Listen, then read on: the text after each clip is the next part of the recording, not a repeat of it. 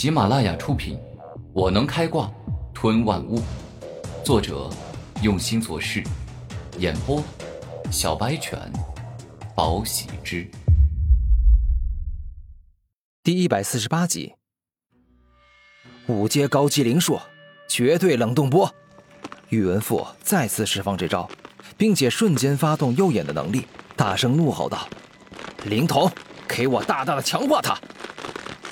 当经过灵童的强化，绝对冷冻波变得异常强大，远超之前的极限，给人以一种仿佛一触碰到就会被冻成寒冰的恐怖感觉。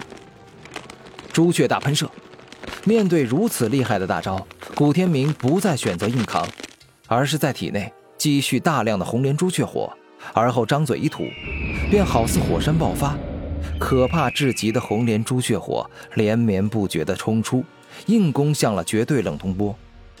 自古以来，冰与火之战便极其的壮观，而今更是如此。绝对冷冻波的可怕冰封之力与红莲朱雀火的极致燃烧之力正面硬拼，双方都凶猛异常。一方想要以冰的绝对寒力冻住对方，另外一方则是想要以火的绝对热量燃烧对方。于是，一场拉锯战就这样展开。能持续这么久，宇文赋，我很佩服你啊！但是到此结束了，红莲朱雀体，火力全开！猛然间，古天明径直向前冲。红莲朱雀火占据绝对的上风，直接压制住了绝对冷冻波。可恶，我挺不住了！宇文复坚持了一会儿以后，脸色改变，他实在是撑不住了，于是便向一旁闪了出去。没过一会儿的功夫，宇文复与古天明都停了下来，不再释放冰火，同时大口的喘气，看上去很疲惫的样子。宇文复。今天真的到此结束了，你这条作恶多端、卑鄙无耻的贱命，今天就由我来收走吧。古天明整个人开始旋转，他要使用终极大招红莲朱雀了。哼，你想要杀我，没那么容易。不过事到如今，你也算是有资格见识我最强的绝招了。宇文复说话间，再次开始结印，六阶灵术。审判之剑，宇文赋的最强绝招完成，顿时间，一把宛若小太阳般刺眼的光芒就这样以审判之剑的形式出现。此剑似能带苍天审判，拥有难以想象的威能。可恶，六阶灵术太费灵力了，没有准超凡灵气，纵然是我也施展不出来。而现在这一招，加上我灵童的强化之力。一定会打败这个该死的山野小子。宇文复露出笑容，然后将审判之剑射向了古天明。也就在这时，古天明所画的红莲朱雀带着极致的燃烧力，不断旋转着攻向了宇文复，然后便是与急速飞来的审判之剑撞上了。灵童超强化。当审判之剑击中古天明之时。宇文复将灵童的强化之力提升到了极致，使得审判之剑有一种势如破竹、洞穿一切的力量。一瞬间，审判之剑刺破古天明的皮肤，直接插进他的血肉里，血肉开始流淌而出。审判之剑与李狂傲的攻击一样，都是追求瞬间的爆发力，故此，在击中敌人的瞬间，会释放出最为强大的破坏力。受伤、流血，对于古天明而言早就已经是家常便饭。他可以轻松地忍住利剑刺穿身体之痛，并且继续释放凶猛的攻击。伤了我的存在，都要拿命来还！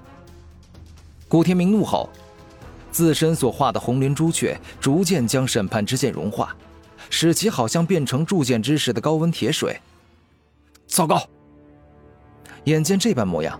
宇文复拔腿就跑，但使用过六阶灵术后，他开始变得虚弱，一身灵力大降，根本逃不过古天明的追杀。宇文复，为你所做的一切恶事，付出应有的代价吧！古天明一边说着愤怒之语，一边撞上宇文复。宇文复瞬间完蛋，就连六阶灵术制造的审判之剑都被古天明所化的红莲朱雀烧融，更何况是宇文赋的血肉凡躯。没过多久，宇文赋便在红莲朱雀的极致燃烧中给烧死了。堂堂一个宇文赋就这样死去，也真是让人感到可怜、可叹、可悲。眼见古天明杀了宇文赋，周小雪连忙冲了过来。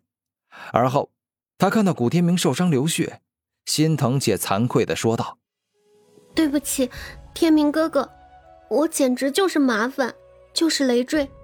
每次你遇到我都害你倒霉，害你受伤。你知道就好。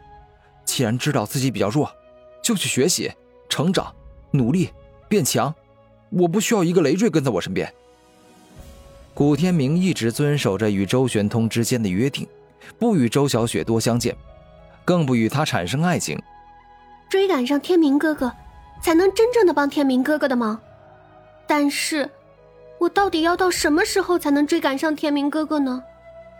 连能玩虐我的童姐宇文赋，现在都被烧得不成人形，死在了天明哥哥的手上。我恐怕终其一生都赶不上天明哥哥，我们俩的实力差距甚至还会越来越大。此刻，周小雪看着昔日英俊帅气的宇文赋，现在却变成了那副凄惨的模样，这让她有种感觉，感觉古天明的天赋与成长速度简直就是深不可测。这宇文赋的空间戒指里应该有不少好宝贝，这个可不能错过。古天明将宇文赋的空间戒指拿走，脸上露出了开心的笑容。突然间，一群人赶到，就连媚姐胡媚儿也来了。虽然古洞府很大，可刚才他与宇文赋战斗了很久，发出了不少声响，自然有人听到打斗声，察觉到此地不对劲。发生了什么事？胡媚儿皱着眉头说道：“现在的情况不是显而易见吗？